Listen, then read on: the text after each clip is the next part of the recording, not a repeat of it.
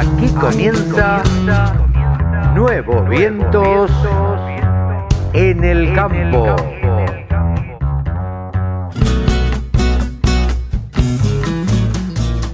Hola, hola, hola, hola, ¿cómo le va mi amigo? ¿Cómo le va mi amiga? ¿Cómo anda? Aquí estamos, una edición más de Nuevos Vientos en el Campo, por la radio del campo. Acá estamos, dos horitas para compartir, para disfrutar y para, bueno, para tratar de entender qué es lo que está pasando por estos días en el campo. Hoy vamos a contar con los columnistas tradicionales de, de este programa. Vamos a... eh, Javier Labría va a darnos los valores de lanas y carne ovina. Pablo Adriani, por supuesto, vamos a hacer un análisis de lo que ha pasado, de lo que está pasando con los mercados granarios en este momento. Con Ezequiel Pesoni hablaremos sobre maquinaria agrícola. Y atención, señor productor, atención, si usted tiene pérdidas, sepa que las puede reducir. Sepa que está perdiendo plata en el momento de la cosecha y la puede reducir. Nosotros le vamos a decir cómo. También estaremos eh, charlando de deportes con Rode McLean. Eh, él nos va a comentar todo lo que pasó y lo que va a pasar este fin de semana, durante este fin de semana, en materia deportiva. Y va- hablaremos también de los profesionales argentinos que están en el exterior. Y también hablaremos, por supuesto, con nuestra coach de cabecera, con nuestra contadora de cabecera, con la titular de tonicaonline.com.ar, con Mónica Ortolani, estaremos charlando también. Y también vamos a repetir una nota que hicimos el sábado pasado con María Sargroski, una nota que resultó de tener muchísimos comentarios, despertó muchísimo interés, por lo tanto la vamos a reiterar porque también nos han escrito a contacto arroba laradiodelcampo.com y nos han escrito por nuestras redes sociales, por Instagram, por Facebook, por LinkedIn eh, y por Twitter, nos han escrito y nos han pedido que reiteremos esta nota que resultó muy muy interesante. Así que estaremos charlando, como lo hicimos el sábado pasado, repitiendo la nota con María Chagroski, una mujer integrante de Mujeres Rurales Argentinas. No hablo más, me callo la boca, vamos a Quique, Quique Fraquelli que pone todo esto en el aire, música y arrancamos con todo.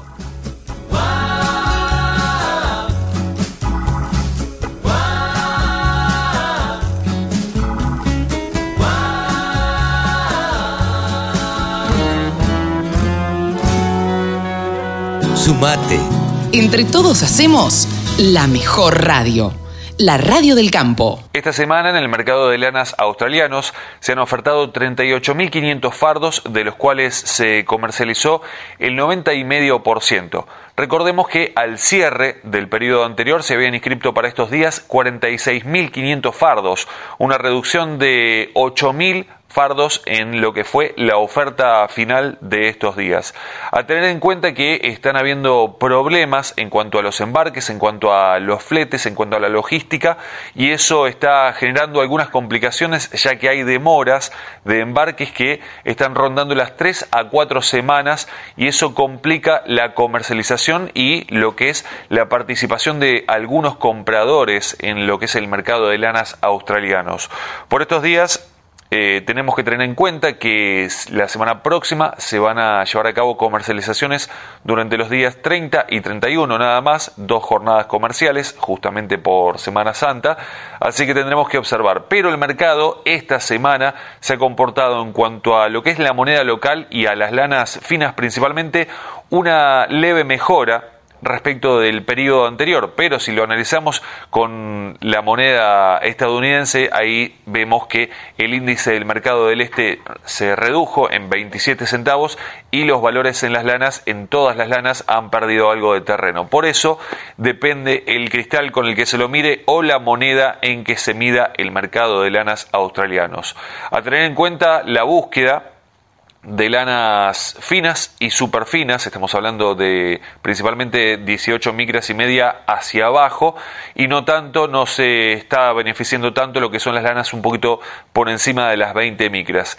En cuanto al mercado local, se ha llevado una licitación en Patagones eh, durante lo que fue el día jueves con eh, valores similares a lo que fue el sistema CIPIM, y esto tuvo eh, una venta de unos 24.000 kilos con ofertas que quizás, si bien se veían por encima de lo que es el sistema CIPIM, en algunos casos eh, los productores no decidieron entregar las lanas. Por otra parte, si miramos el mercado uruguayo, se está dando que hay mucha búsqueda de lanas finas y superfinas, principalmente con las que tienen alguna certificación orgánica, RWS o alguna local de alguna de las empresas que están comercializando por estos días. Cuando ya hablamos de lanas un poco más gruesas, lana Corriel o lana Romney, ya ahí no hay tanta necesidad o al menos no lo están manifestando. En cuanto al mercado neozelandés, esta semana se trabajó nada más que en la isla sur con 9.200 fardos y se comercializó nada más que el 78% de estas lanas y para la semana próxima hay inscriptos para la isla norte 9.700 fardos. Y en cuanto al mercado de lanas australianos, volvemos para allá, hay inscriptos para el día 30 y 31 49.000 fardos. Vamos a ver ahora cómo se refleja esto en el sistema CIPIM en nuestro país para ver referencias por estos días. Comenzamos con las lanas patagónicas, con la de 17 micras, con 60% de rinde al peine, la preparto 7,26, posparto 7 dólares con un centavo, 20 micras 55% de rinde, 4,27 y 4,16, 24 micras y media, 60% de rinde, 3,15 y 3,11, y pasamos a una lana de 27 micras cruza patagónica, 55% de rinde al peine, 1 dólar con 90. Pasamos ahora a lo que son lanas no patagónicas para tener referencia ya zona provincia de Buenos Aires y alrededores. La de 20 micras, una lana merino con 60% de rinde del peine. Este es el mismo valor que en Patagonia. 4 dólares con 82 cuando se trata de menos del 3% de materia vegetal. Si hablamos del 3 al 5% de materia vegetal, 4 dólares con 59 y del 5 al 7% de materia vegetal, 3 dólares con 95. 22 micras, lana merino, 60% de rinde del peine menos del 3% de materia vegetal, 4,17, del 3 al 5, 3 dólares con 97 y del 5 al 7%, 3 dólares con 42. Pasamos a una lana de 27 micras, zona provincia de Buenos Aires, lana Corriel con 60% de rinde, 2 dólares con 2 centavos, una lana de 28 micras y media, esto es lana Corriel, zona litoral, 68% de rinde, 1 dólar con 74 y lana Romney de 32 micras, 60% eh, de rinde del peine, un dólar con un centavo. Esto es, ya eh, les comentábamos, zona provincia de Buenos Aires. En cuanto a la carne ovina, hay un poco más de demanda por estos días, aunque los valores están sostenidos con referencias a lo que fueron las últimas semanas, pero tener en cuenta que en las carnicerías algunos precios que podemos pasar como referencia, obviamente, fana formal de 550 a 650 a 700 pesos el kilo de carne en las carnicerías. Vamos a precios de referencia ahora en regiones. Si vamos a región patagónica tenemos el adulto de 190 a 200 pesos el kilo, el cordero liviano 305 a 330, el cordero pesado 270 a 300 y el refugo, esto es por cabeza, tanto para invernada como para faena, de 2.000 a, 200, a 2.200 y todo esto es al productor sin IVA puerta del frigorífico. Pasamos a región pampeana, el adulto de 155 a 165, el cordero liviano 270 a 320, el cordero pesado 190 a 260 y el refugo 90 a 110. Todo esto es por kilo al productor sin IVA puerta del frigorífico, es decir, a la carne. Aprovecho la ocasión para invitarlos a pasar por nuestro Instagram, a sumarse con todas las publicaciones que vamos haciendo y a seguirnos, por supuesto, arroba del sector ovinos. También pueden encontrarnos en internet en ovinos.delsector.com y allí mismo acceder a muchas de las notas e información que vamos publicando. Yo soy Javi Lauría y les agradezco muchísimo que estén ahí del otro lado. Hasta pronto. Con un solo clic, descarga la aplicación La Radio del Campo.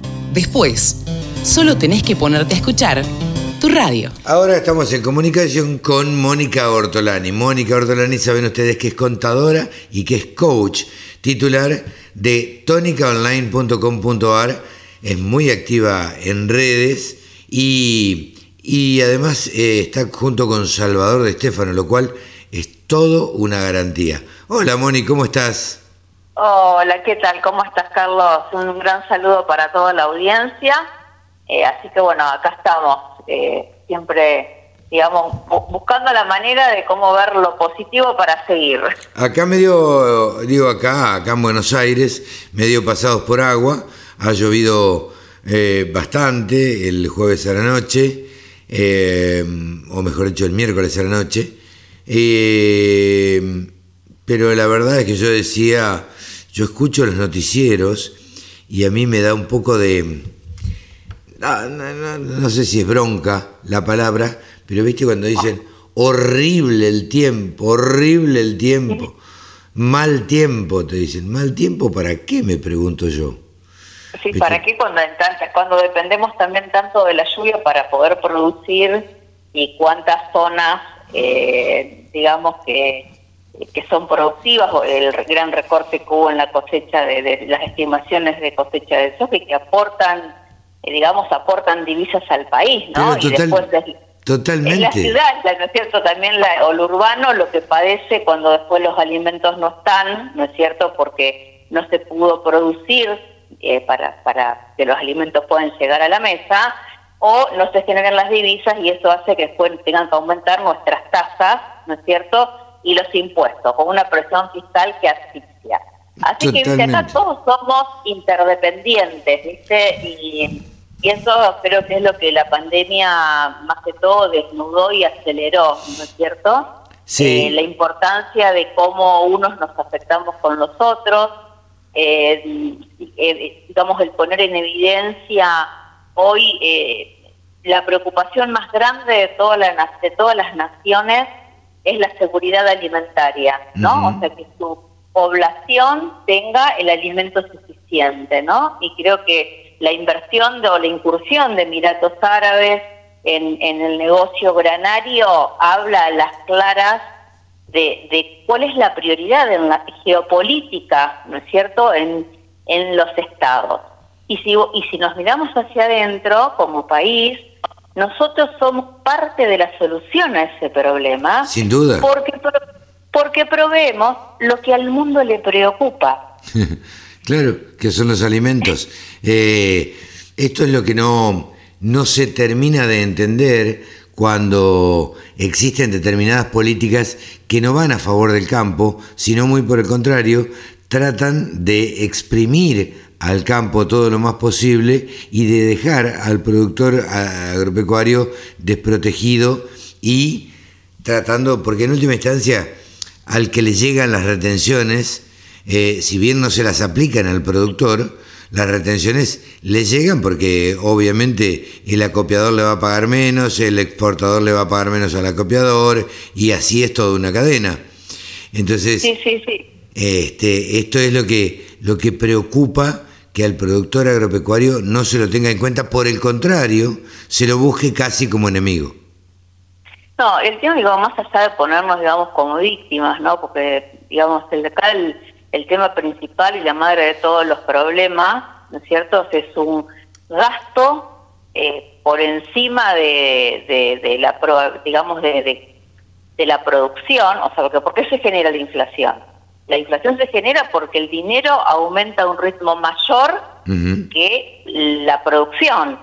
Producción desde donde venga, el campo, la industria, el comercio. ¿no? Sin duda. Entonces, el, el gobierno es parte del, del problema, el gran parte del problema, porque gasta más de lo que deja producir, y después como todo se soluciona con más emisión o más endeudamiento y más impuestos, entonces, si vos pones una pata encima de la cabeza de la producción, la inflación va a ser eterna en la Argentina. Entonces, eh, eh, hay que dejar de gobernar con la ideología y empezar a gobernar más pensando en cómo podemos crecer, en cómo agrandar la torta. Claro. Acá pareciera que para que puedan sobrevivir unos pocos, eh, no es al revés. Ahora, para que puedan sobrevivir la mayor parte de la población, exprimen a los pocos que quedan produciendo. Claro, ese es el tema. Viste, que hay una, encuesta del 82% eh, eh, digamos, de, los encuestados no volverían a invertir en la Argentina. Y es al contrario, hay que alentar la producción para, para que agrandando la torta todos podamos tener más empleo. Pero claro. Hoy leía también otra nota, dos millones de tarjetas de crédito menos. Ajá. Por ejemplo, ¿no? ¿Por qué? Porque la gente perdió el empleo. La gente perdió el empleo formal. Sí, sí, y no tiene cómo sostener ese nivel de gastos.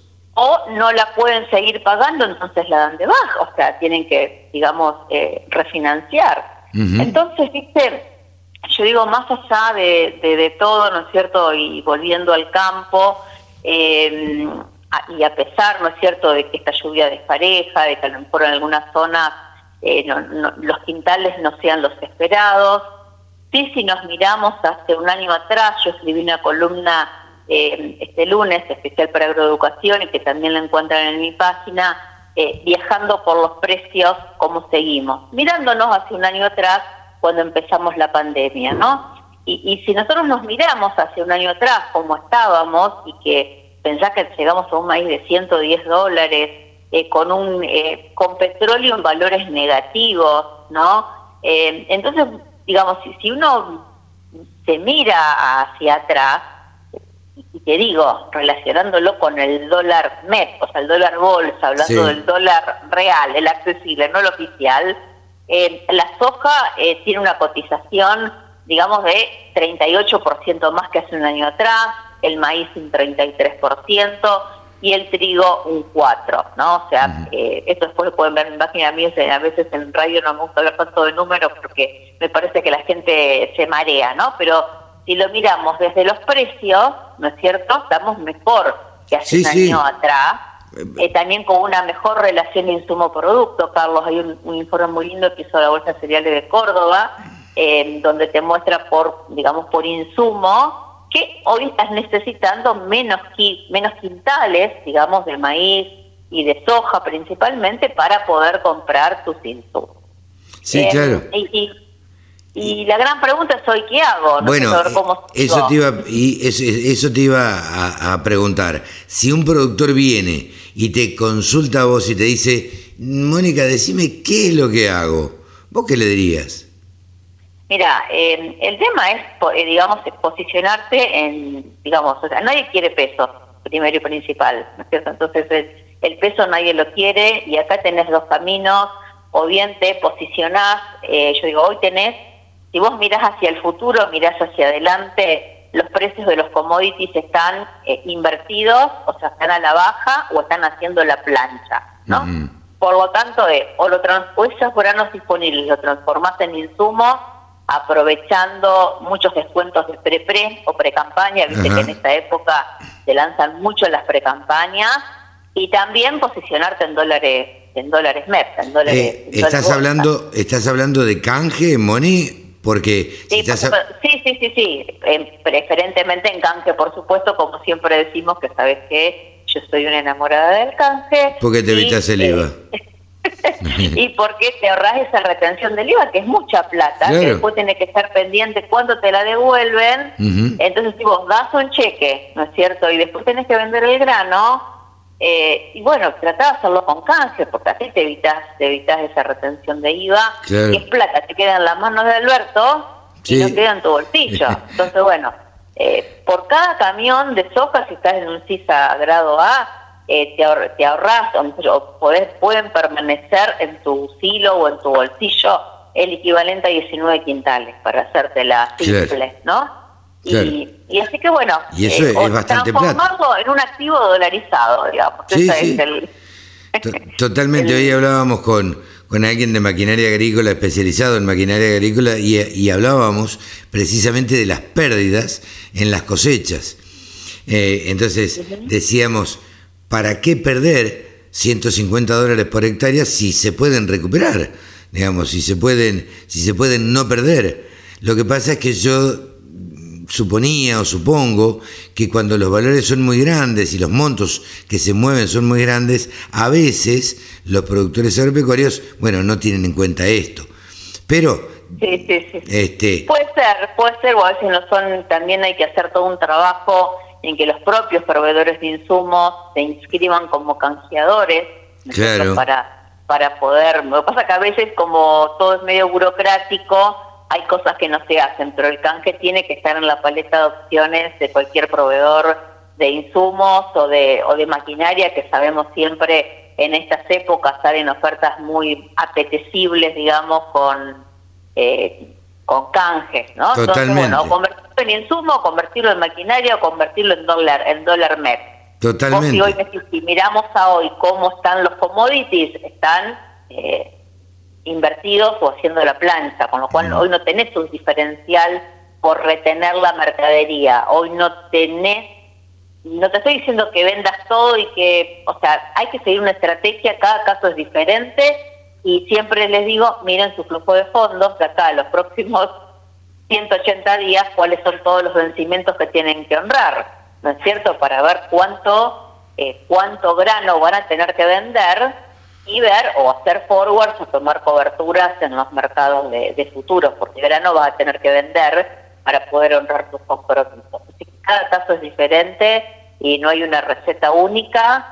Y, bueno, y siempre es la inversión que te deje dormir tranquila. ¿eh? Eh, siempre te pregunto casi sobre el final, vos que vivís en Junín, eh, uno aunque viva en la ciudad puede de alguna manera, por las relaciones que tiene y, demás, palpar un poco el, el, el pulso del productor, el humor del productor. ¿Cómo lo estás viendo, Moni? Mira, yo lo estoy viendo como que, viste, se va a quedar expectante, está expectante, está viendo, eh, está reacio a vender y va a vender en la medida de sus necesidades. Eh, algunos que están un poquito por más avanzados eh, pueden estar viendo hacer esto, bueno, a ver si ver vendo grano y me quedo en dólar bolsa, o, o al menos por una parte, ¿no? Pero la mayoría de los productores es como que saben que con la mercadería tienen un activo dolarizado, ¿está? Eh, pero, eh, bueno, eh, a lo sumo vas a tener que tomar alguna cobertura de precio, por lo menos algún put, por algún riesgo de baja, porque hoy están invertidos o están, digamos, están invertidos haciendo la plancha como, como hablamos. y después, bueno, yo doy también una columna, aunque sea un poquito más reflexiva, la, la de hoy, eh, yo digo a veces, eh, es eh, parafraseando la canción de Divididos, que ves, que ves cuando me ves, eh, y muchas veces lo que vemos o lo que hacemos y lo que dejamos de hacer, siempre lo que esconden de atrás son nuestras emociones.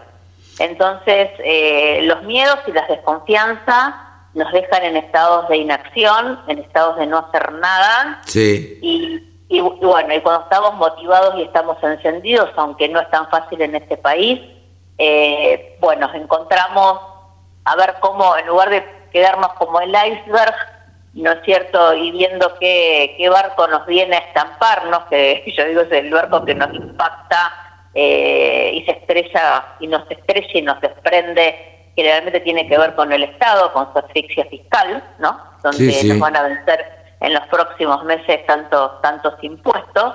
Eh, pero también ahí podemos tomar nuevos barcos junto a otros y ver qué otras cosas nuevas podemos hacer, cómo hablar con otro que ya dio otros pasos, ¿no? Eh, o, por ejemplo, estaba viendo las oportunidades que hay en el negocio vino. Esta semana un, un, un, remate en la Sociedad Rural de Jesús María con ovinos en carne, ¿no? Y, y viendo cómo la pueden empezar a comercializar trozada, ¿no? Y empezar a incorporar más carne ovina en, en la dieta. Bueno, eh, eh así que, yo bueno, siempre... Hay muchísimas... Vos hay, que, vos, vos, mirada. vos sabés que hay un... Bueno, nosotros tenemos un columnista eh, que se llama Javier Lauría, que habla, que es el periodista que más sabe, de uno de los periodistas que más sabe de, de ovinos en la Argentina. Mira. Y, y nosotros propugnamos mucho eh, por, por el consumo de la carne ovina en, Argentina. En el interior uno sabe que se come. Eh, yo me crié comiendo eh, carne ovina, nada más rico que un costillar con paleta a la parrilla eh, o, al horno. Y rica las milanesas. No estamos acostumbrados a comer carne ovina y sin embargo es una carne bien noble, una carne magra, este, que ahora tenemos entendido yo lo tengo que averiguar bien, que en una cadena muy importante que tiene tres letras y que se llama RES, eh, en una cadena muy importante, digo, por la cantidad de sucursales y de bocas de expendio que tiene, sobre todo en Capital y Gran Buenos Aires, eh, se va a empezar a comercializar carne ovina. Hasta tanto esto no se dé, eh, mm, la señora no va a saber que puede contar, como cuenta en el supermercado o como cuenta en la carnicería, con milanesas de cerdo, milanesas de pollo y milanesas de nalga o de cuadrada o de lo que sea, o de lomo, este, de, carne bovina. Eh, en tanto no, no, se dé y se pueda este, conseguir fácilmente la carne bovina, la gente no lo va a incorporar en la dieta. Sí, sí, por eso es que, mm, digamos que hasta incluso viéndolo como un negocio familiar y de arraigo, porque digamos hay muchos casos de familias donde los chicos se ocupan de, las ovejas, eh, hay un, bueno, yo en esta columna también se pongo eh, un video muy lindo de Atilio Carignano, y que es una de las, digamos, de, de, los criadores de esta nueva raza Texel, creo que se llama. Texel, Texel, sí. Texel, sí, no, no, si no lo, no lo pronuncié bien. Eh, muy cárnica y bueno, que, espero que también, bueno, despierte, eh, no sé, nuevos negocios que, que, bueno, que son, pueden ser complementarios de, de, lo normal que hacemos todos los días. Mira, yo soy un fanático por herencia, a mi padre le gustaba mucho la crianza de los ovinos y, y lo que tiene la, el ovino es que te provee de carne, leche, muy poca, eh, pero muy selecta, eh, y lana. Entonces, eh, es, es, un animal muy completo que bien trabajado, aunque parezca mentira, eh, es capaz de rendir más que, que el bovino. lo que pasa es que tiene un poco más de, de, trabajo también, ¿no? Que el bovino. Sí, sí, sí, sí. Bueno, hay que trabajar, digamos, o sea, de esta salimos trabajando también. Sin duda, debe trabajar el hombre para... El tema es digamos, ampliar un poquito la mirada y, mirar, eh, digamos que hay muchas cosas, otras cosas para Otros negocios. de, de, lo tradicional. Eh, así que bueno, a, a, desplegar las velas, todos lo que queremos es estar mejor, vivir mejor y hay distintos caminos como para poder eh, llegar. De, bueno, de tal manera que cuando otra vez tararees, que ves que ves cuando me ves, la imagen que te devuelve al espejo refleja aquella que vos aspiras a alcanzar. Totalmente. Eh, así que bueno, eso también me ocupo en los equipos, en las empresas, eh, bueno, ver qué, a dónde quieren llegar y acompañarlos en, en, ese camino. En ese camino y en ese camino y en ese crecimiento. Mónica, tengas una muy buena semana. Muy buena semana, Carlos, y gracias por tu llamado como siempre. Mónica Ortolani, coach y contadora, titular de tonicaonline.com.ar. La radio del campo. La mejor información del agro con la mejor música las 24 horas. Pablo Adriani, analista de mercados y columnista del diario La Nación. Nosotros lo tenemos aquí en la radio del campo. Hola Pablo, ¿cómo te va? Buen día, Carlos, ¿cómo estás? ¿Bien? Bien, bien, por suerte. ¿Cómo anda todo? ¿Cómo han andado, cómo han andado esta semana de mercados y, y qué se espera para la próxima? Ya, los mercados están estables, lo cual es una buena noticia. no, no, no, están en baja. Acá se está dando una, una, situación muy interesante, que hay una muy buena oferta de maíz. Esta semana hubo récord de camiones de maíz, hubo días con 8.000 camiones de maíz, son 240.000 toneladas. ¿Puerto de Rosario? Todos los puertos en general, ah. todos los puertos. Ah, ok. Puerto de Arriba, empezando desde San Pedro, Zárate hasta Timbúes, allá en el norte. Todo, el complejo exportador que se conoce a nivel mundial como el Upriver Ports. Ah, mira vos. Los puertos de Upriver. Sí, claro. Así, como en, en, Estados Unidos eh, las cotizaciones de maíz y soja de exportaciones americanas se conocen como el maíz Pop Golfo, Ajá. y las sojas que es el Golfo de México americano, que están las principales terminales exportadoras de Estados Unidos, en Argentina se conoce como Pop Up Ajá, mira vos. Pop de arriba. Esto como para darle un toquecito citadino a los que están en el, que no están tanto en el negocio, pero que es importante como cultura general. Pero totalmente, para saber cómo se llaman, ni hablar.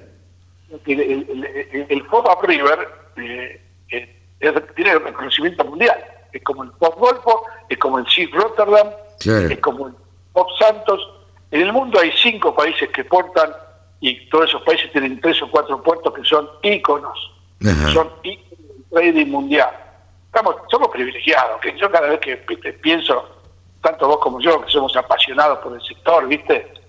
Eh, este tipo de cosas son las que te, te apasionan y te dan la energía para decir, estamos en el país adecuado, en el sector adecuado, con todos los demoles que ya tenemos y conocemos del folclore argentino, ¿no? Pero por lo pronto, los mercados se siguen con tendencia sostenida firme. Sí. Eh, soja podemos poner un precio de vinil de 330 dólares, para hablar un poquito de números.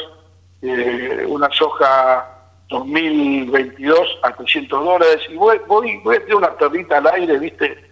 Y, esto es una intuición, esto no es análisis académico, ni técnica, ni fundamental. Entonces tenemos y yo una charla de café y no Totalmente, y que no nos escucha nadie, está claro. Cuento lo que estoy viendo, Carlos. Estoy olfateando que el informe de Lusa del 31 de marzo sí. va a aumentar existencia de soja americana, porque la molienda de febrero y marzo cayó en Estados Unidos. Ah, mira vos aumentar bastante la superficie de soja de siembra en Estados Unidos. Ajá. Que se viene, esto es olfato puro, vos sabés que yo estoy acá, no estoy en Estados Unidos. No, no, no, está claro, Pablo, pero ¿esto qué estaría significando? Si aumenta la cantidad de, de superficie sembrada, esto quiere decir que el precio va a bajar. Esa es la perlita que está pagando los productores. claro. el que avisa no traiciona. O sea, yo me puedo equivocar porque pero prefiero equivocarme y que ustedes vendan soja a 3.30 disponible y a 300 dólares la cosecha a mayo, claro. a, no, a no decirles nada y que después el mercado pierde 15 20 dólares y yo no los puse sobre aviso. Prefiero equivocarme eh, con un buen precio de venta y no, no, no sin decir nada. Por eso lo mío es, es, una intuición. Sí, sí, sí. Eh, sí, una intuición de un viejo conocedor de, y que hace se ha pasado toda la vida este, en el eh, analizando los mercados, digo. Eh, lo de viejo no lo digo por viejo, sino por porque tenés una, una, cantidad de años analizando los mercados y viendo los mercados y viendo qué es lo que pasa, Pablo. Bueno, acá está la frase famosa, el zorro más sabe por viejo que por zorro. Pero totalmente. O sea que podemos usar esa frase. Así que bueno, esa fue la perlita. Maíz, maíz reviviendo de la ceriza, maíz sube y baja, ¿viste? De 200 baja a 195, más 292 hace tres semanas, le dijimos no vendan un kilo, va, va a recuperar, recuperó, hoy ya están 200 dólares de vuelta. El maíz es un, es un, es un, una montaña rusa, ¿viste? Una montaña rusa que hay que tratar de, de, cerrar allá arriba, ¿viste? Cuando el carrito llega a la montaña rusa arriba de todo, sí, hay que Claro, pero quién sabe, quién sabe cuál es el, el, la punta de la montaña rusa, ¿viste? Estamos tratando de descubrir ahora la otra perlita, venda maíz a 200, 202 disponible, abril, mayo, y no vendan un kilo de maíz nuevo. Ah, mira, el disponible sí, el nuevo no. Disponible sí, el nuevo no. El nuevo no lo toquen porque la, la historia de maíz todavía no la hemos visto y todavía no empezó. Entonces yo creo que puede haber sorpresas en Estados Unidos con con la superficie de siembra del maíz. Así que yo te diría una semana de mucha actividad, muchos camiones a la descarga y los precios sin aflojar. O sea, vos cuando tenés tanta oferta y, los precios no aflojan, es porque la demanda te está pagando todo, te lo compra todo. Otro dato otro dato de color. Vos sabés que estamos eh, eh, eh, está empezando la cosecha de soja, según la Bolsa de Cereales de Buenos Aires. Te iba, a preguntar, te iba a preguntar eso. Está empezando, está arrancando la cosecha de soja, ¿no? arrancando, viste, 5 o 6%, pero ya hay oferta de 500 mil toneladas por semana. Ah, caramba. Estamos calentando motores, o sea que eh, ahora hay un pronóstico de lluvia, tanto vos ahí en zona norte como algunos pronósticos para el interior, pero si deja, si no, si, si para de llover y tenemos una semana de tiempo lindo, y vamos a estar en un millón de toneladas semanales como mínimo. Claro atención, por eso tiene que ver con la perlita que tiré al principio. Eh, ladra y mueve la cola. Y bueno, viste, no te salvas de la baja. Eh, es, así, es así. La verdad que Eh, yo lo que siempre, las frases que siempre recuerdo, que no las voy a, no las voy a repetir ahora, pero la verdad que me quedaron grabadas porque eh, hay que tratar de, de ser, digo, de alguna manera conservador y tratar de no timbiar tanto, ¿no? Justamente, eh, eh, este, o sea, en la techa, porque el productor dice, no, no quiero vender porque no me gusta especular. Y yo a ese productor le digo, escúcheme, si usted no vende, está especulando la suba. Y claro, sí, totalmente. Va a subir. Entonces, nosotros lo que estamos tratando de esta columna es que usted cambie el chip, cambie el chip, cambie el chip mental. Y hay otra frase que la dijimos acá y le vuelvo a repetir. Usted puede ser el trader de su propia cosecha. Claro. Sea el trader de su propia cosecha. ¿Eso qué quiere decir? De la tranquera para afuera, el productor tiene que pensar como trader, no tiene que pensar como productor. Muchos productores cosechan, eh, venden lo que necesitan y guardan. Sí. Yo les pregunto, escúcheme, ¿quién le dijo que la soja va a subir? no, no, por, y si vos estás guardando soja, porque piensas que va a subir. Y sí, claro, es la única manera. Si no, no guardarías. Productor, le falta ese clic de empezar como trader. Yo puedo vender soja hoy, noviembre, a 340 dólares. Claro. Eso es lo que está aconteciendo. Métela en el silo, perfecto, en la bolsa. Pero cubriste con noviembre 340. Noviembre 340, con el tipo de cambio que va a estar en, noviembre, claro. te puedes que tenés un precio de soja que puede estar en 34 o 35 mil pesos. ¿viste? Claro. Y son todas las cosas que el productor se resiste y, que, bueno, hay que cambiar la mente, hay que cambiar el chip. vos, si, vos tuvieras que aconsejar a los productores, ¿les aconsejás o no les aconsejás el canje? El canje es una herramienta muy buena, porque tiene beneficios impositivos, que no, no, no pagas el IVA, o sea, el canje es una herramienta muy buena. el, canje, se aconseja cuando la relación insumo-producto es ventajosa. Por ejemplo, ejemplo práctico para que los productores vean que no, hablamos de teoría nosotros. El maíz vale 200 dólares. Sí. Ya, pero de movida, sin ir al Excel, sin ir a la base de datos, le digo que mire, mira, estás en la mejor relación insumo-producto de los últimos 10 años. Pero digo sin ir a la base, ¿viste? Sí, claro, claro. es el precio máximo del maíz en mucho tiempo. Entonces vos tenés que pensar, a ver, eh, si compro insumos, tengo que vender menos maíz. Si cambio la chata, tengo que vender menos maíz. Perfecto. Entonces, si vos tenés alguna decisión de, de comprar algún insumo o cambiar algún equipo, eh, es el momento. Claro. girasol, girasol no resiste. Con girasol cualquier insumo que compre, ¿viste? Te da, te da un, un nivel de relación por el suelo será que tenés que vender girasol, sí o sí, y comprarte insumos para soja, para maíz, para trigo, cambiarte la chata, ¿me entendés? Porque tenés que vender muy poco girasol para comprar el insumo o renovar tu equipo. Entonces son las cosas que hay que ir viendo y no quedarse sentado esperando que el mercado siga subiendo, porque por ahí el mercado pega la vuelta, y como puede pasar con el girasol, que ya lo dijimos, y está pegando la vuelta el girasol, está pegando la vuelta al girasol, y lo dijimos acá hace dos o tres semanas. Sí, sí, sí, sí. Dólar 500 dólares, 530, 540. Escuché muchos productores que estaban cosechando girasol y lo metían en el silo bolsa. digo, mire, yo no, no, quiero ser crítico de las decisiones, pero girasol de 500 dólares o 530, 540. Uy, caramba. Habría que aprovechar a vender, ¿no?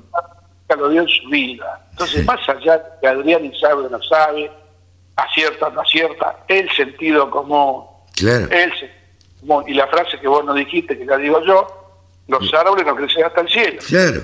Si, si el girasol está a 540 dólares y se pudo llegar a vender a 540 dólares, ¿cuánto más querés que llegue? ¿Cuánto, ¿Hasta cuánto va a resistir el mercado? Ahí está, ahí está la angurria y querer tener la panza allí. Claro, totalmente. Yo le pregunto a ese productor, ¿por qué retenés? Y porque va a llegar a 600.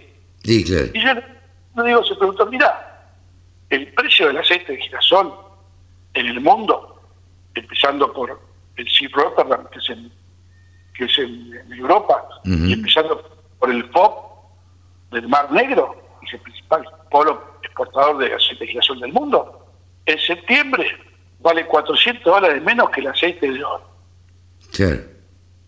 Todo, todo indicaría. todo, la cola. claro, todo indicaría que va a bajar el girasol. Claro, y vos haces el precio de equilibrio con esa baja de aceite y te da un, te da un girasol de 450 dólares. Claro. Le vale 530 o 520 lo que le paguen. Sí, sí. O sea, es más claro lo podemos ser. Si, algún productor escuchó esto y no reacciona, le diría, eh, usted le va a costar cambiar la mente.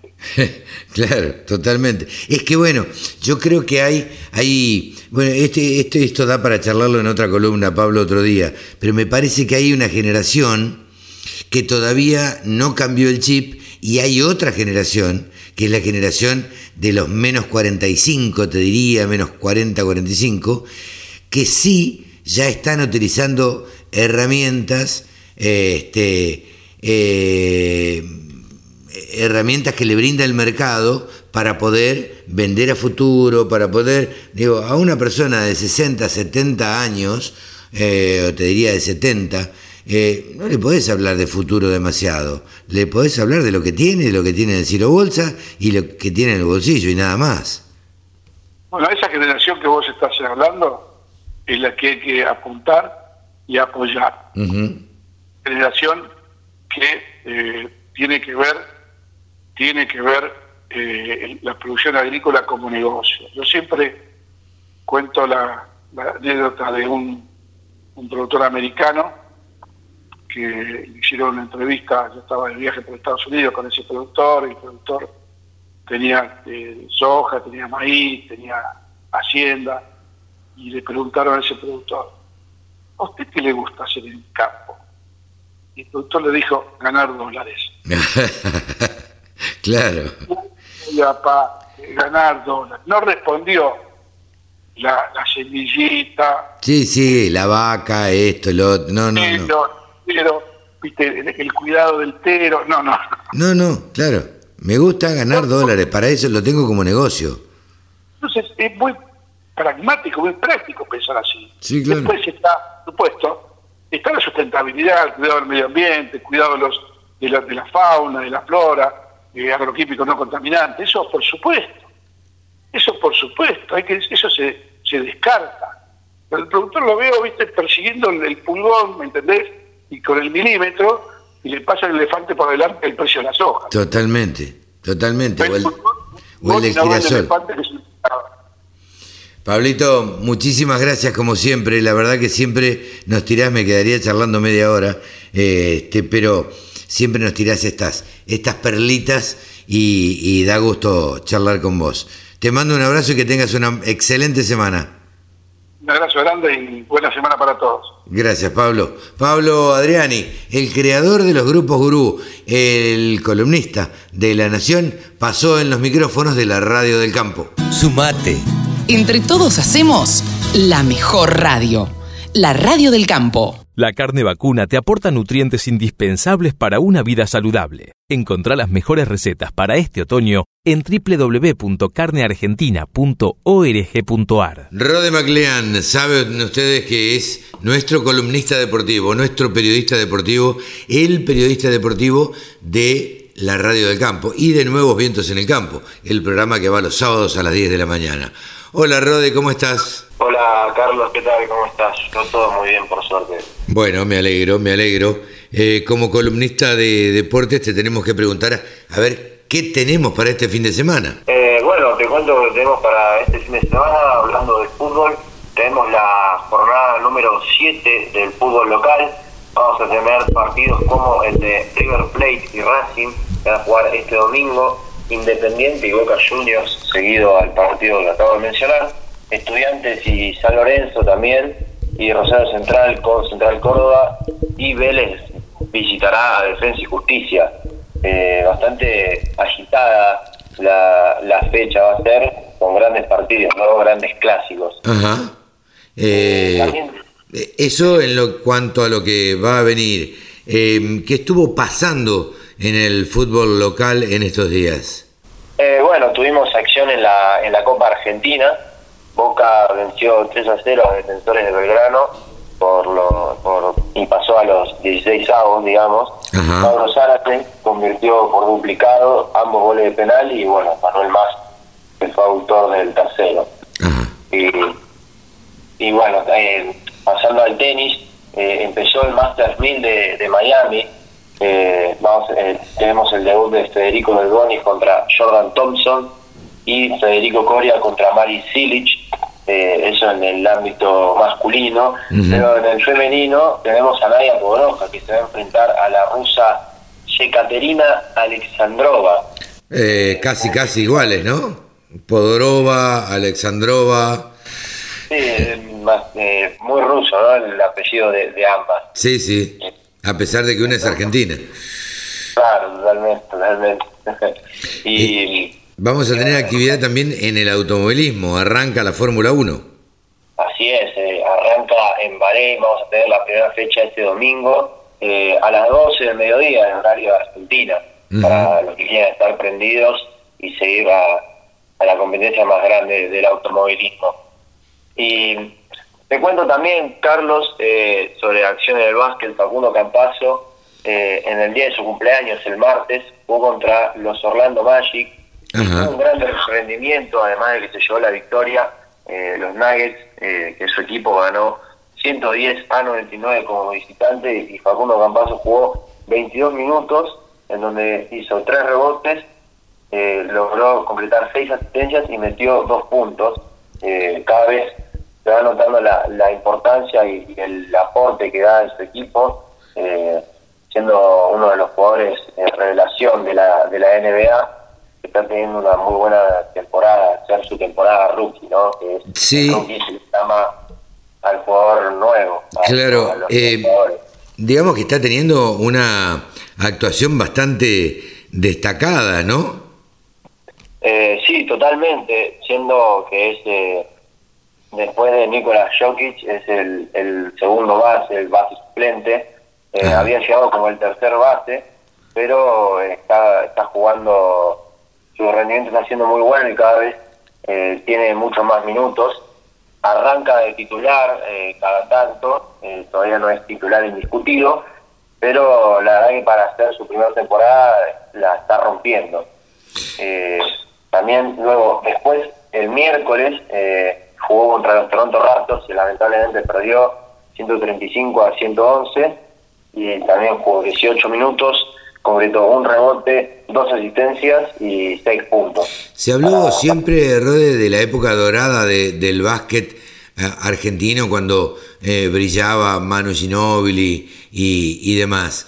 ¿Actualmente hay muchos argentinos en la NBA? Eh, de hecho, como jugadores, eh, Paco Campazo es el único. Ah, ok, ok. Sí. Por eso Era lo- por eso- los años eh, hace más gente, como por ejemplo en Barcelona está Leandro Bolmaro, que fue seleccionado en el draft de la Ajá. NBA, pero que irá dentro de un par de años, que todavía quiere adaptarse, tener un poco de experiencia en lo que es la Liga Española. Ajá. También es muy buena. Y- Ajá. Y, y los ba- basquetbolistas por el mundo, digamos, argentinos, ¿hay muchos? Eh, sí, sí, hay, hay bastantes. En la Liga Española, eh, la Liga Española sobre todo. Eh, Leandro Bolmaro y demás. Eh, que bueno, eh, están teniendo. eh, El básquet argentino está, está sacando buenos jugadores. De hecho, se vio en el último mundial, en, en el mundial 2000, de 2019, que llegamos a la final, nada más ni nada menos contra España. Que, Sí. bueno, lamentablemente estamos subcampeones, pero eh, contra todo pronóstico no se esperaba ni que, llega- ni que llegásemos a, a cuartos, pero pero llegar a la final y bueno, esto nos da esperanza para, para los Juegos Olímpicos, que Bien. se celebrarán en, en julio. Sí, sí. Y Eh, habrá que ver qué, cuál es la actuación que tiene el, el básquet argentino eh, ahí en los Juegos Olímpicos, ¿no? Sí, totalmente. Eh, uno, uno siempre espera que, que a su país le, le vaya mejor, salga campeón directamente, pero, pero bueno, hay que esperar a, a que, que se concreten los Juegos Olímpicos y ver qué, no, qué nos depara. Eh, y Carlos, vinculado al básquet, eh, la FIBA, esto te lo, te lo había comentado antes de que empezásemos a, sí. Eh, me decías que la FIBA, que es la Federación Internacional de, de Básquet. De básquet, eh, es la federación que, mundialmente se, encarga del básquet de todo el mundo. Eh, llegó a un acuerdo con, con, la plataforma de streaming Twitch. esto lo anunciaron a finales de febrero, pero no se hizo mucho eco de la noticia acá en Argentina. Me parece que es una noticia muy interesante eh, y que demuestra un gran avance de, las federaciones deportivas, en este caso de básquet, con las nuevas plataformas y redes sociales. En este caso, la plataforma de streaming Twitch, que en el 2020 eh, le fue muy bien, ya que al estar mucha gente encerrada en sus casas, eh, permitió que conocieran esta plataforma en donde se realizan streamings, eh, ya sea sobre juegos, sobre... ¿Conocés la, la plataforma, Rodé? ¿Cómo? ¿Conocés la plataforma? Eh, sí, yo ya la, la, no la consumo seguido, pero la conozco ya hace varios años. Eh, hace bastante tiempo, ya como 10 años más Twitch. Eh, y bueno, acá en Argentina también se, desarrolló mucho en el último año. Eh, pero es como compite con YouTube, digamos, ¿no? Pero no es como subir un video, sino que es transmitir en vivo. Eh, lo único que haces es transmitir en vivo y bueno, la gente sigue los canales y se suscribe. Eh, hay una suscripción paga. sí, que será sin publicidad, imagino. Claro, exactamente. Eh, y bueno, en la FIBA y Twitch llegaron una, a un, anunciaron una colaboración que van a, realizar durante varios años. Y la idea es transmitir hasta alrededor de 600 horas de, partidos de básquet eh, durante cada año. Y eh, van a transmitir eh, las competiciones de, de 3 versus 3, la Euroliga femenina y algunos torneos juveniles que ellos irán seleccionando. Y además a, a los creadores de contenido que transmitan en Twitch le van a brindar información eh, y estadísticas sobre, sobre los partidos, porque la FIBA eh, no es eh, que digamos que te prohíba a los a los creadores transmitir los partidos, es más, los deja con una idea de, dar a conocer los partidos de 3 vs 3, la Euroliga femenina y los distintos torneos de FIBA. Claro. pareciera, pareciera ser, no sé cómo, cómo lo ves vos, Rode, que es medio como un globo de ensayo eh, para en un futuro poder transmitir ligas mayores y poder cobrar. Claro, eh, totalmente, totalmente. Yo obviamente lo, veo así y, además introducirse a las nuevas plataformas y llegar a los públicos más jóvenes. Sí, claro. Eh, que de por sí los jóvenes consumen la, televisión para lo que son los partidos, pero cada vez están se vinculan más con las redes sociales como son YouTube, Twitch, Twitter, eh, entonces, es una forma de entrarse al público más pequeño eh, para, para ser más global y que a la vez eh, personas mayores se vinculen a estas plataformas porque para muchos son el, futuro, el futuro está, acá. Sin duda, sin duda, sin duda que el futuro de las transmisiones deportivas pasa por Internet digamos que todo, todo tiende a eso, la televisión tiende a, correrse a un costado y a darle paso a estas nuevas plataformas. Así que es toda una novedad que Twitch empiece a, a televisar de, alguna manera esta, o a transmitir eh, estas ligas que son menores en el básquet, pero que tienen su importancia también y tienen sus seguidores y obviamente que ellos harán una evaluación de todo esto. Totalmente, y como vos bien dijiste antes, la idea es que vaya creciendo para después poder transmitir, digamos, el campeonato ¿no? Ya eh, imaginándonos en un futuro eh, bastante lejano, quizás, pero nunca se sabe, quizás todo avanza rápido y va muy bien y eh, transmitiendo el mundial por, por Twitch. Seguro, seguro. Muy loco. Seguro, seguro.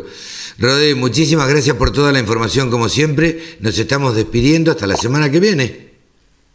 Así es, Carlos. Eh, no, no, la semana que viene. Muchas gracias por estar acá, a vos y a todos nuestros oyentes que nos escuchan. Pero por siempre. supuesto. Le mandamos un saludo. Sin ellos ahí, nosotros aquí, ¿para qué? Un gran abrazo Rode MacLean, nuestro periodista deportivo, aquí en los micrófonos de la radio del campo. La carne vacuna te aporta nutrientes indispensables para una vida saludable. Encontrá las mejores recetas para este otoño en www.carneargentina.org.ar. www.laradiodelcampo.com La radio que te acompaña a las 24 horas. Ezequiel Pesoni es uno de los periodistas que se dedican a analizar y a estudiar la maquinaria agrícola, o por lo menos que sea especializado. Con él estamos en contacto como lo hacemos cada 15 días aproximadamente. Hola Ezequiel, buen día, ¿cómo te va? Buen día, Carlos, ¿cómo andas vos? Muy bien, por suerte, muy bien. Eh, queriendo saber, hablamos hace 15 días de, de lo que se pierden en las cosechas, de, la- de las pérdidas que representan a veces en plata, y- en semillas, pero en plata en definitiva, para un productor agropecuario, lo que, lo que una máquina pierde. Eh, habíamos hablado de soja. Eh, ¿Qué teníamos para charlar este, este fin de semana? Y mira, podemos seguir con maíz, creo que lo habíamos comentado la otra vez. Sí, sí, sí. eh, donde también tenemos una, una realidad que, que pega en los bolsillos, que puede pegar in- eh, en, los, en los números de la empresa, ¿no? Mira, yo creo que siempre pega en Ezequiel, porque de una u otra manera, si yo pierdo un poco eh, o un poco más o un poco menos, siempre hay una pérdida que se pudo haber evitado. Sí, por supuesto, por supuesto. y Por eso, por eso me parece que es un tema interesante para, para charlar y para que después los productores lo analicen y, y laburen en conjunto, como decía el otro día, con el contratista. ¿no? Me parece que Sin duda, hay que yo, como un equipo. yo creo que, a ver, creo que también lo comentamos el, eh, hace dos sábados, eh, cuando los números son grandes, eh, uno es como que no se fija demasiado porque, digamos, la plata abunda. Ahora, Claro. cuando uno tiene que hacer los números finos, eh, y debe hacer los números finos, yo creo que siempre es obligatorio hacer los números finos, ahí es cuando cambia la cosa. Entonces, Sí, digo, ¿para qué, ¿para qué estar tirando plata si podemos evitar tirarla, no? No, por supuesto, por supuesto. Es, es eh, grano producido, digamos, es un grano que está ahí, que está entero, que está producido, que está lleno y que, que podemos evitar perderlo, como hacemos el otro día. Pérdida cero es, es muy difícil, es casi una utopía. Pero sí reducir el nivel de pérdidas de manera de, de- de poder comercializar esos granos que ya fueron producidos. Entonces, Claro. Ya- recuperarlos es, es Ya se, importante. ya se gastó en esos granos, ya se invirtió en esos granos. Claro, Este, ya lo tenés ahí. Es, es este, captarlo y, y llevarlo a- al silo o que quede tirado en el campo. Claro. la- Sí, la sí, sí. disyuntiva, por ponerlo de alguna manera. ¿En las cosechadoras de maíz eh, es tan grande la pérdida como en soja o, o hay menos? Sí, sí, eh, es, es grande, es grande Ajá. también. Eh, las estadísticas están entre los 150 kilos más o menos eh, para los maíces de primera y arriba de los 200 kilos por hectárea los maíces tardíos o de segunda. ¿Por qué cambia entre un maíz y otro? Por- porque el cultivo de maíz de segunda se termina cosechando muchas veces eh, sobre junio, julio, Ajá. cuando ya está demasiado seco. Lo, lo, lo dejamos, el, el otro día lo escuchaba a, mm, este, a Federico Sánchez, un muchacho que trabajó mucho tiempo en el INTA, eh, y él, él hacía la comparativa con los productores de Estados Unidos. En Estados Unidos cosechan porque se viene la nieve, entonces lo tenés Claro. que sacar del campo antes que, que, que te caiga la nieve. Claro. No, no hay, no hay discusión. Sí. Acá tenemos la facilidad, la costumbre y la posibilidad de secar el grano a campo. Ellos lo cosechan más húmedo Claro. antes que nieve y después lo secarán en, en una secadora, en un silo aireador o como sea. Pero lo tienen que sacar del campo antes que nieve.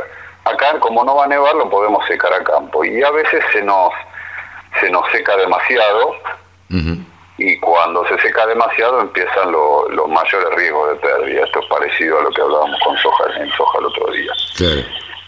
Entonces, con esos números que yo te, te tiré, si los, si los redondeo un poco los promedios para, para, para no entrar en tanto detalle, eh, podemos recuperar de esas pérdidas alrededor de 100 kilos por hectárea. De 150 más o menos, realmente. Sí, ponerle un promedio de 180, 180 más o menos el promedio entre, entre los distintos maíces, las distintas zonas y demás de lo cual se pueden recuperar 100 kilos por hectárea. Claro.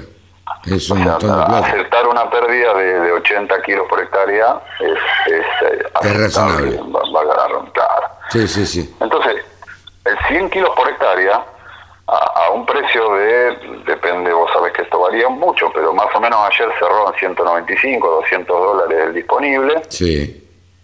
Tenés unos 20 dólares por hectárea que si le descontás los gastos de comercialización, a mano del productor te quedan 17 dólares por hectárea. Sí, ponele 15 dólares para redondear, pero Si querés 15. sí.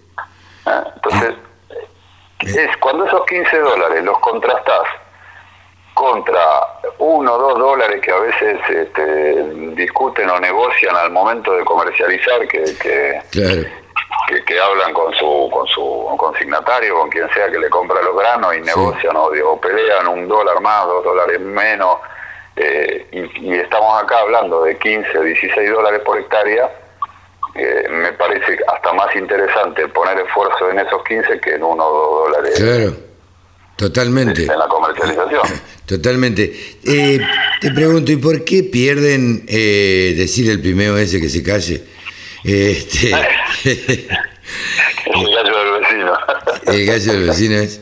eh, te da gusto cuando eh, uno entrevista a gente y hace notas y, y la gente está en el campo y se escuchan los ruidos de campo. Vos es que, nada, lo cuento porque el otro día le hacía una nota a, a Gabriel de Redmaker de, de CRA y, este, y estaba al lado de la manga y las vacas no paraban de, de mugir Claro. y, y me dice, no me dejan hablar las vacas. Y la verdad que está- está- a mí me encantan esas notas donde eh, se nota lo natural o se nota lo, lo auténtico. Eh, sí, y que uno está en el campo o está en, en un lugar abierto. Este gallo, este gallo está gritando desde las cinco y media, seis más o menos. Bueno, ahí se pone un poquito medio molesto, ¿viste? Ya ahí. Che, eh, te, te iba a preguntar esto. Em, ¿por, qué, ¿Por qué pierden tanto las máquinas? ¿Dó- ¿Dónde está la pérdida de las máquinas? Y en, en- en dos puntos clave. Uno es eh, la velocidad de avance y otro es la regulación de la plataforma. El, el- en maíz pasa lo mismo que en soja. El 70% de las pérdidas son producidas en el momento de, de lo que llamamos la captación, digamos, el trabajo de la plataforma Claro, que tiene por, por función captar, en este caso, las espigas claro. y meterlas dentro de la máquina. En ese momento de la captación eh, se pueden producir dos tipos de, de- de pérdidas. Se puede caer la espiga entera por delante de la plataforma, en el momento del, del espigado, del arrancado de la espiga, Claro, se puede caer para adelante de la plataforma, con lo cual la perdiste. O la otra, el otro origen de las pérdidas, eh, principalmente, está en- también en el momento del arrancado, pero eh, por una mordida de los de los rolos. No sé Sí. si vos lo, lo- lo tenés muy claro, pero Sí, vos en la plataforma tenés lo- los puntones, tenés la- las cadenas acarreadoras, las chapas espigadoras y abajo los rolos. En la regulación de esas chapas, la espiga no tiene que llegar a los rolos, porque cuando los rolos están girando y muerden la base de la espiga, producen el desgrane. claro, Entonces la función de las chapas es justamente producir el arrancado de la espiga sin que eh, la base de la espiga sea mordida por los rolos. claro. Entonces ahí es un punto de regulación claro y neto del el ancho de la, de, la, de la garganta entre esas dos chapas. Claro. Y Eso ya le toca veces- al, al maquinista, al, conductor. claro, es- eso es responsabilidad y función clara y neta del maquinista. Ahora, ¿qué pasa? A veces los cultivos tampoco son todos parejos, digamos. Esa regulación te dice que tenés que regular la distancia entre las chapas al diámetro del- de los tallos. Ajá, Pero eh, en este año incluso um, debe haber, hay, hay lotes muy irregulares porque porque el, el régimen de lluvia fue medio pobre en algunas zonas y por momentos, entonces por ahí en las zonas más altas de los lotes tenés plantas que han desarrollado menos porque tuvieron más, más problemas de sequía y por ahí en los bajos tuvieron un poco más de humedad y están más desarrolladas. Entonces el diámetro del tallo es distinto en el bajo que en la loma. Sí, sí. Bueno, ahí hay que mm, estar muy atento o tratar de promediar una buena regulación. Claro, esto no se puede regular desde arriba de la máquina, quiero creer. Sí, ¿Sí? en algunos, en algunos casos sí, eso ah, depende del equipamiento de la máquina y de la plataforma, pero sí, sí, hay plataformas que tienen un, un motorcito eléctrico para regular la, la, distancia entre las chapas, entonces eh, desde la cabina vos lo podés hacer. Claro, bueno, eso ahí sería un poco más fácil si el conductor de la máquina eh, está atento, digamos, y, entiende un poco. Eh, y lo otro también debe ser, entiendo que es responsabilidad de, del conductor de la máquina, porque la velocidad, digamos, depende del peso del pie, por decirlo de alguna manera. Sí, sí, sí. Claro, en porque... Este caso, en este caso de la mano, porque viste que en general la velocidad la definís con la con el joystick, pero sí, sí, sí, claramente eh, es también responsabilidad del maquinista. Y ahí hay un, equilibrio que hay que buscar entre la velocidad de accionamiento de la plataforma y la velocidad de avance. Pero bueno, claramente la velocidad de avance define. ¿Por qué? Por lo que yo te decía recién del arrancado de la espiga. Claro, si la, golpea muy fuerte, la tira y la máquina la pasa por arriba. Claro, y, y se tiene que producir en el tercer cuarto. Si yo empiezo a mirar de adelante para atrás, el arrancado de la espiga tiene que ser en el tercer cuarto. Si el arrancado de la espiga se produce muy adelante, la espiga se cae para, para el suelo, se cae por delante porque las cadenas no alcanzan a, a, tomar las espigas y llevarlas para atrás. Entonces ahí hay un, un equilibrio muy finito entre, entre la velocidad de avance y el accionamiento de la plataforma este, por la velocidad de giro de los rolos y demás. Eh, ¿Es algo que los productores o mejor dicho, a ver, sí, los productores o, los contratistas junto con los productores o los productores junto con los contratistas, ¿tienen en cuenta habitualmente? ¿Vos qué, qué ves en esto?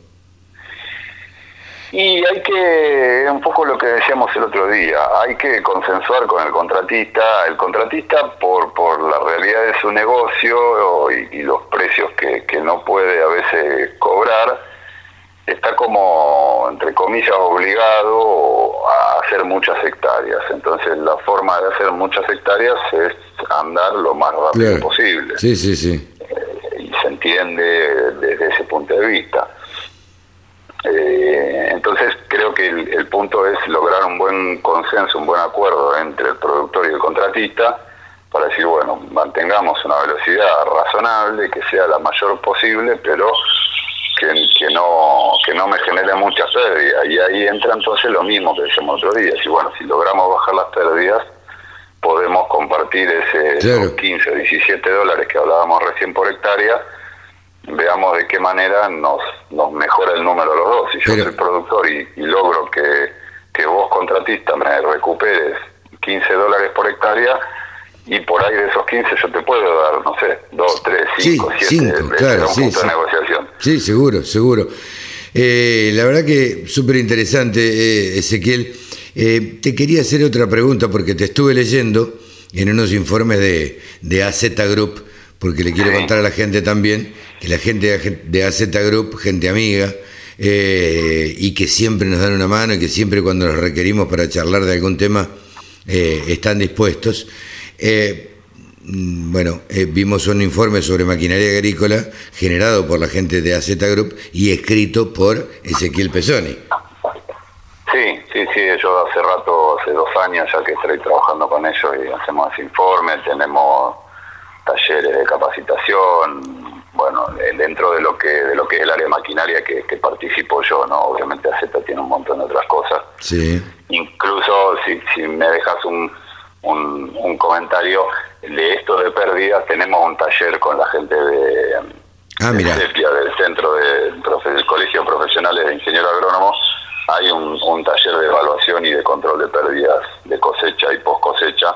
Que está online, digamos, lo haces online a demanda en el momento que, te queda cómodo. Ah, mira vos. Ah, bueno, pasemos el chivo entonces. un poco esto que estamos charlando, si, si la gente quiere, algún productor quiere hacerlo, pueden, pueden buscarlo en la página de Sepia. Ah, bueno, eh, eh, entonces, a ver, si alguien quiere hacer un curso o enterarse o eh, entender por qué se generan las pérdidas, tanto en soja, supongo, que como en maíz, pueden ir a la página de Sepia. Sí, señor. Bueno, y, este, y ahí pueden realizar un curso. Ahí está todo el curso grabado y después terminado el curso hay una oportunidad de, charlar en vivo, digamos, conmigo, por, si quedan consultas o dudas o comentarios, los podemos ir charlando después. Bien, perfecto, entonces, que entren en la página del Consejo Profesional de Ciencia de, de Ingenieros Agrónomos eh, y que ahí se van a poder enterar de, de estos cursos que existen y supongo que habrá otros también, ¿no, Ezequiel? Sí, sí, hay más, hay una, es toda una plataforma de sepia donde hay varias cosas, así que nosotros hicimos este. Ezequiel, hemos entendido un poquito más de por qué se producen las pérdidas en la cosecha, tanto de soja, hablando hace 15 días, como de maíz en esta oportunidad. Che, te agradezco y, y, bueno, y seguiremos charlando estos temas y algunos otros temas interesantes que son útiles para los productores agropecuarios. Cuando quieras, ya sabes. Ezequiel, Buena semana, que lo pases bien. Un abrazo. Igualmente, un abrazo. Ezequiel Pesoni, uno de los periodistas que más sabe de maquinaria agrícola, ha pasado por los micrófonos de la Radio del Campo. La Radio del Campo.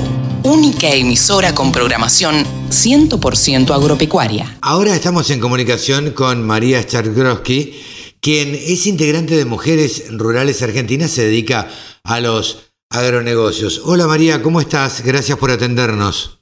Hola Carlos, ¿cómo estás? Buenas tardes. Un gusto estar con vos y tu audiencia. Bueno, te decía, gracias por atendernos. Queríamos, nosotros tenemos la costumbre en el programa y aquí en la Radio del Campo, es tratar de visibilizar y poner en valor todas las acciones que llevan adelante las mujeres rurales argentinas, que tanto protagonismo han tomado en este último tiempo.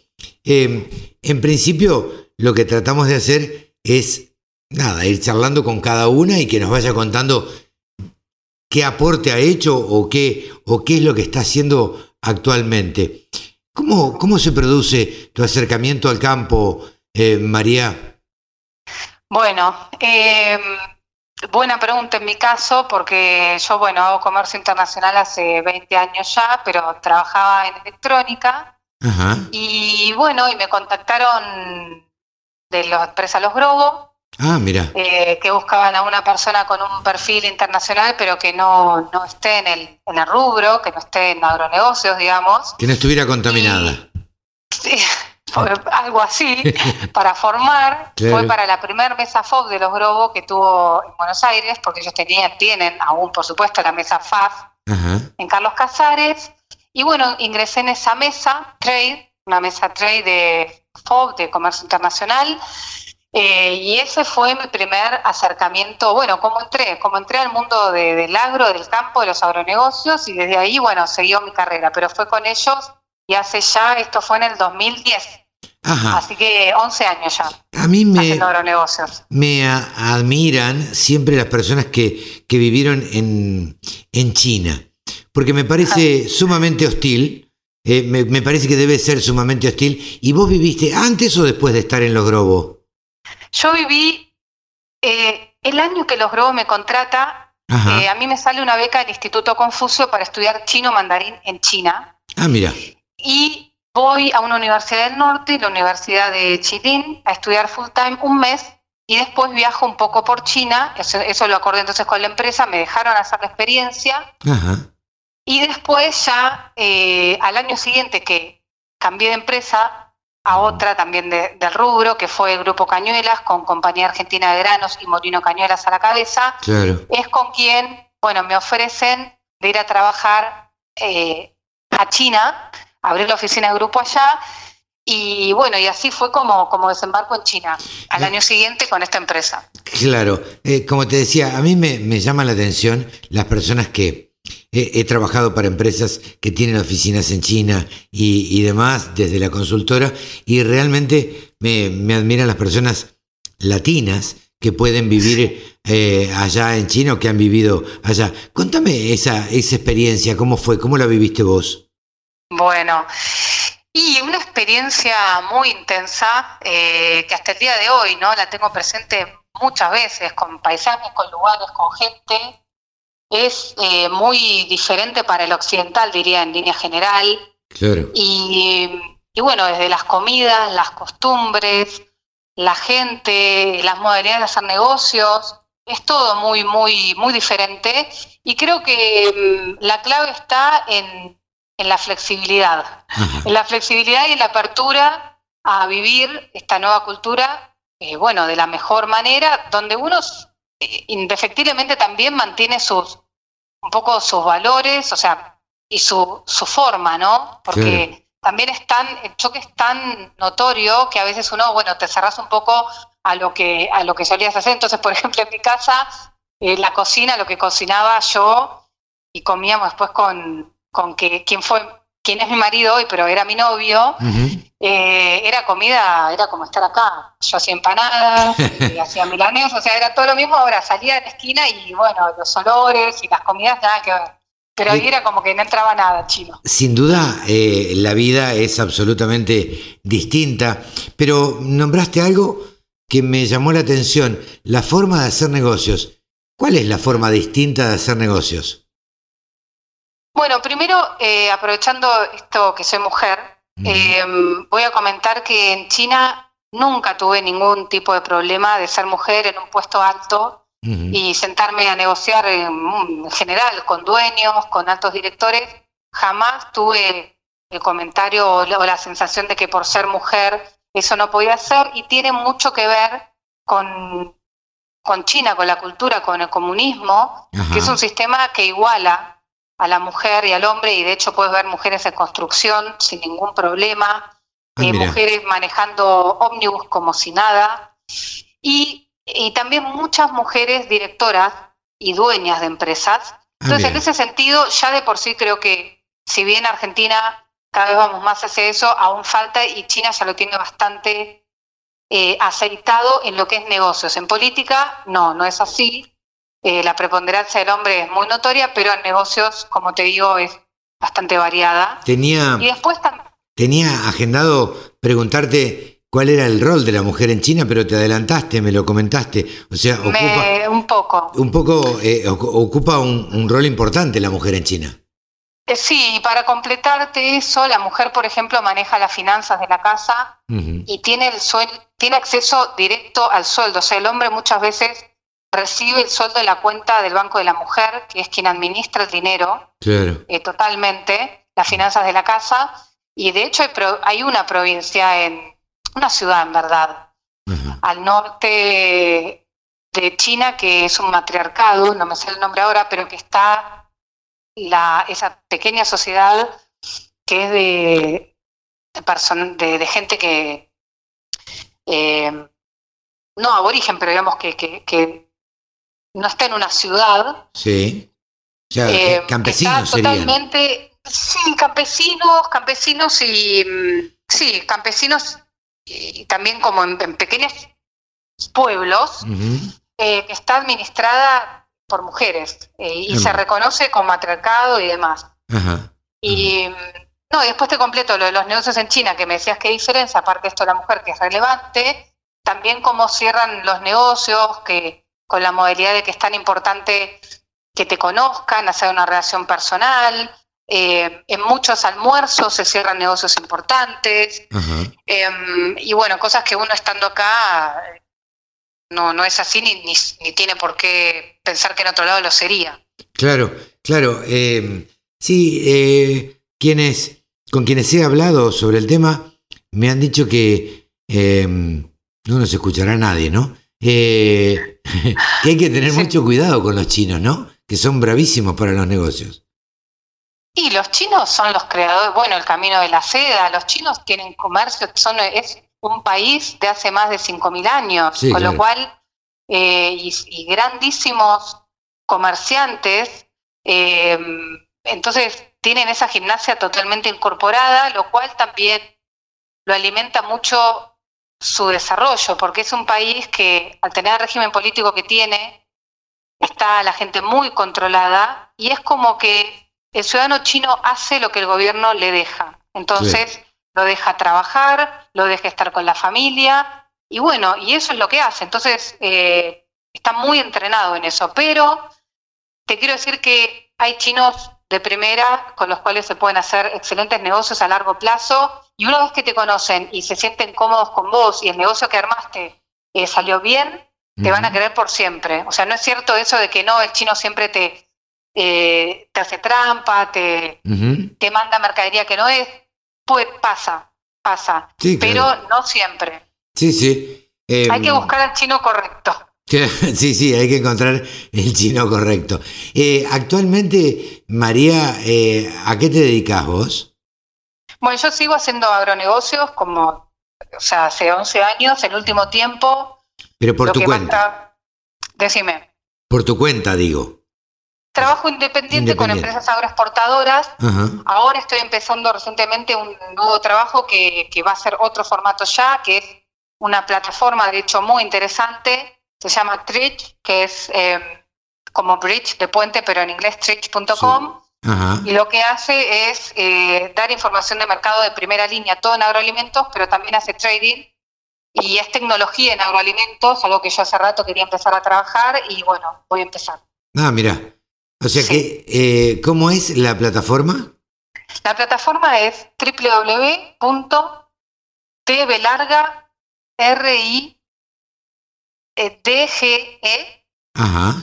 e Ok. Eso después si no te lo paso. Y sirve, y sirve para eh, informarse y a su vez para hacer negocios.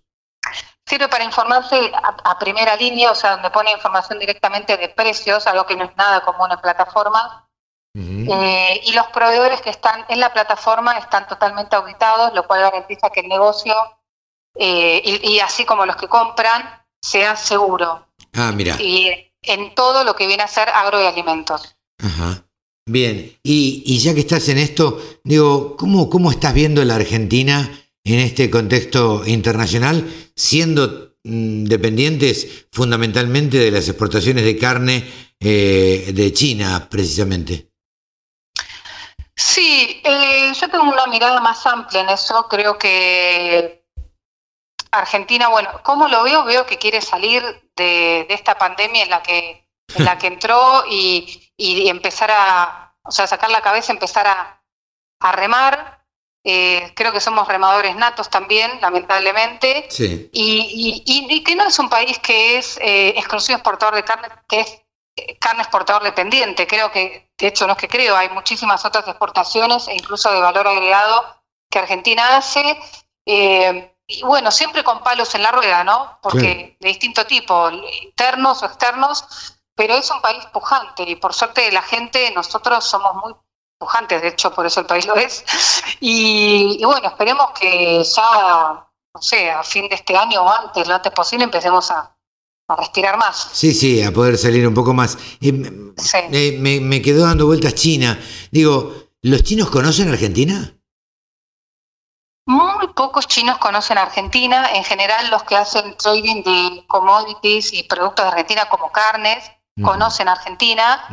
También está el chino que dice que conoce Argentina y cree que es Brasil. Ah, claro. Eh, sigue estando. Y después, el turismo, con mucho esfuerzo del consulado por acciones que va haciendo allá, de a poquito se lo está empezando a visualizar y creo que con el nuevo embajador eso va a estar aún más aceitado. Es una industria tremenda de ingreso de divisas para el país receptor y China es un gran eh, eh, enviado, eso es, un país que tiene mucho turismo eh, externo desde los últimos 10 años, sobre todo 5, con alto consumo por chino. Entonces, ahí una vez que se aceite el tema de visas y demás, creo que podría haber más turismo Argentina y, bueno, y hacerse conocido el país también a través de eso. Sí, totalmente. Digo, no, cuando uno podía viajar este, ah. en, la prepandemia, eh, se ven contingentes chinos por todos lados, a cualquier parte del mundo que uno vaya, este, siempre hay contingentes y muy numerosos de, China, con lo cual demuestra que el chino tiene un alto poder adquisitivo, por lo menos, ¿no? Sí, sí, últimamente sí, es una clase media alta y, millonarios, hay más de un millón de millonarios en China, hay multimillonarios en China y, aparte estoy hablando, eh, cada vez más, bueno, el hecho, el año pasado China logró el objetivo de sacar a la población de, de lo que es pobreza, la real pobreza, si bien algunos siguen estando mal, pero consiguió los números que buscaba y cada vez hay una mayor clase media y estamos hablando de un país de 1.300 millones de habitantes, con lo cual hablar que quizás ya el, el 40, 30, 40% de la población es clase media es mucho. Sí, sí, claro, es una barbaridad, teniendo además en cuenta la cantidad de chinos que son. Sí, aparte un chino que muy ávido de consumo, de conocer, porque estuvo, no nos olvidemos, eh, su, su, historia fue un país cerrado al exterior, que se empieza a abrir en los últimos 40 años lentamente, pero ya muy notoriamente en los últimos 10 años, China es un país que se define comunista, pero tiene un montón de políticas capitalistas y bueno, y su gente se mueve mucho también por el, dinero que va adquiriendo de manera individual. Entonces, eh, es un chino que está ávido de consumo, de cosas nuevas, de, de alimentos con valor agregado, eh, que se fija en los packaging, que no le da lo mismo comer algo eh, hecho en China que del exterior, le da mucha preponderancia a lo importado, aunque sea malo, el chino cree que si es importado es rico y bueno. Ah, mira. Eh, pero sí, y eso habla mucho del consumidor nuevo, que aún, bueno, se está formando. Claro, claro. Eh, te tengo a mano, eh, sos integrante de Mujeres Rurales Argentinas, eh, te has dedicado eh, a través de, de, tu vida a desarrollar negocios de exportación, importación, en, varios sectores de, de la industria. Y, y, la verdad es que me encantaría preguntarte, ¿qué es lo que ves que nos falta, que le falta a la Argentina para despegar y convertirnos en eso que todos desearíamos que la Argentina sea? Yo creo que es transversal y básicamente le falta política de Estado. Política de Estado quiere decir una política que sigue el país más allá del gobierno de turno, sea de derecha, sea de izquierda, sea de centro.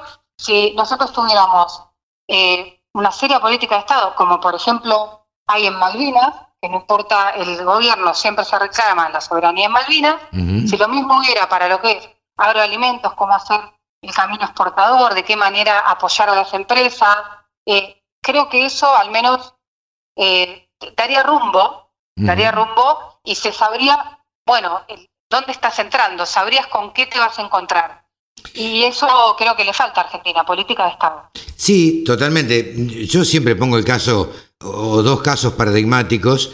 Digo, no puede ser, y me resulta absolutamente extraño, eh, que Uruguay exporte más carne que la Argentina y que en general Chile eh, exporte más que la Argentina. Me... Sí, bueno, sí, son países, o sea, eh, sí, Chile es un gran ejemplo de política de Estado, también es un país con un mercado interno muchísimo más chico que el argentino, no le quedó más que salir al exterior, claro. y lo hizo y lo hace bien. Y Uruguay es un caso interesante porque tiene un mercado interno eh, consecuente con su tamaño, pero sí ha tenido estas políticas de Estado y, por ejemplo, en la carne ya exporta, y de hecho fue aprobado bastantes años antes que Argentina, a exportar a China carne con, con hueso, que Argentina sí. lo consiguió varios años después. Y bueno, están vienen haciendo desde hace ya más de 10 años un excelente trabajo en exportación de, de carne y, y, y, lo siguen haciendo. Así que sí, son buenos ejemplos. Estamos charlando con María Chagroski, eh, integrante de Mujeres Rurales Argentinas. Y por último te tengo que preguntar, ¿cómo ves a las mujeres rurales u organizadas acá en, en la Argentina?